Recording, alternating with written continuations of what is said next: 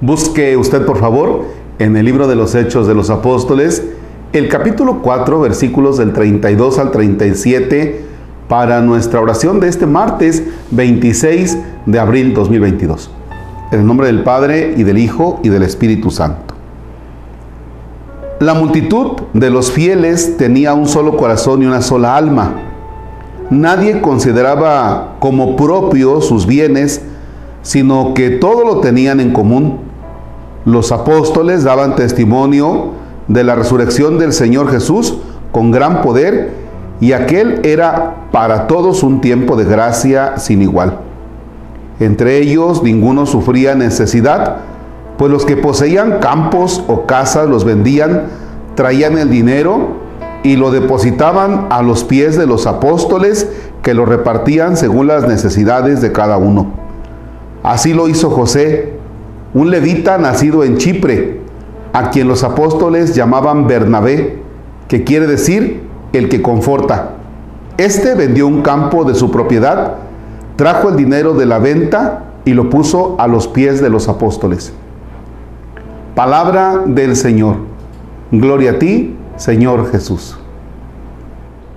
Este texto del el libro de los Hechos de los Apóstoles nos presenta a la primera comunidad que ha creído en el resucitado y que consideran lo siguiente, si Cristo ha resucitado y yo entonces tengo mi esperanza en la vida eterna, los bienes materiales que tengo, sí, son necesarios para vivir bien, pero no a tal grado de tener de más, mientras el otro no tiene.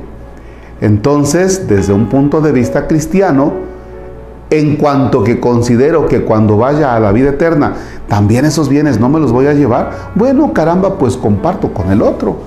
Ese es el sentido cristiano. Sin embargo, en el texto aparece que un hombre, dice, vendió un bien de su propiedad. Era de él no se lo quitó a otra persona, era de él.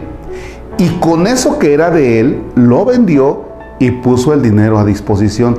Fíjense bien, a veces queremos ayudar a los demás, pero con cosas que no son nuestras. ¿Sí? A veces decimos, ay, mira, te voy a dar esto, pero este, o porque ya no me hace falta, o porque, perdónenme la expresión, o porque definitivamente ya ni sirve. ¿Cuántas veces nos encontramos que cuando hay un huracán, un temblor, decimos, ay, vamos a mandar a la pobrecita gente, le vamos a mandar ropa? Y a veces mandan ropa hasta sucia. O es la oportunidad para que te deshagas de aquellas cosas que tú consideras incluso que ya no sirven o que son basura. Aguas, cuidado, porque entonces estamos agarrando al otro como de basurero y pensamos que hacemos el bien, ¿no? ¿Qué pues eso?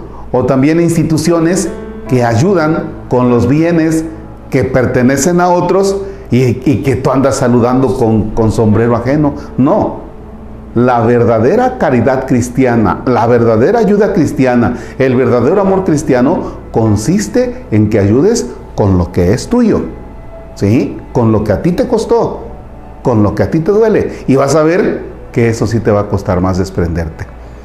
Este tiempo de Pascua, así como el tiempo de Cuaresma, tratábamos de ayudar al otro porque, porque es mi hermano, este tiempo de Pascua es ayudar al otro porque yo tengo en mí el gozo del resucitado. Padre nuestro que estás en el cielo, santificado sea tu nombre. Venga a nosotros tu reino hágase tu voluntad en la tierra como en el cielo. Danos hoy nuestro pan de cada día, perdona nuestras ofensas como también nosotros perdonamos a los que nos ofenden. No nos dejes caer en tentación y líbranos del mal. Señor esté con ustedes. La bendición de Dios Todopoderoso, Padre, Hijo y Espíritu Santo descienda sobre ustedes y permanezca para siempre. El Señor es nuestro gozo, podemos estar en paz. Demos gracias a Dios. Excelente martes.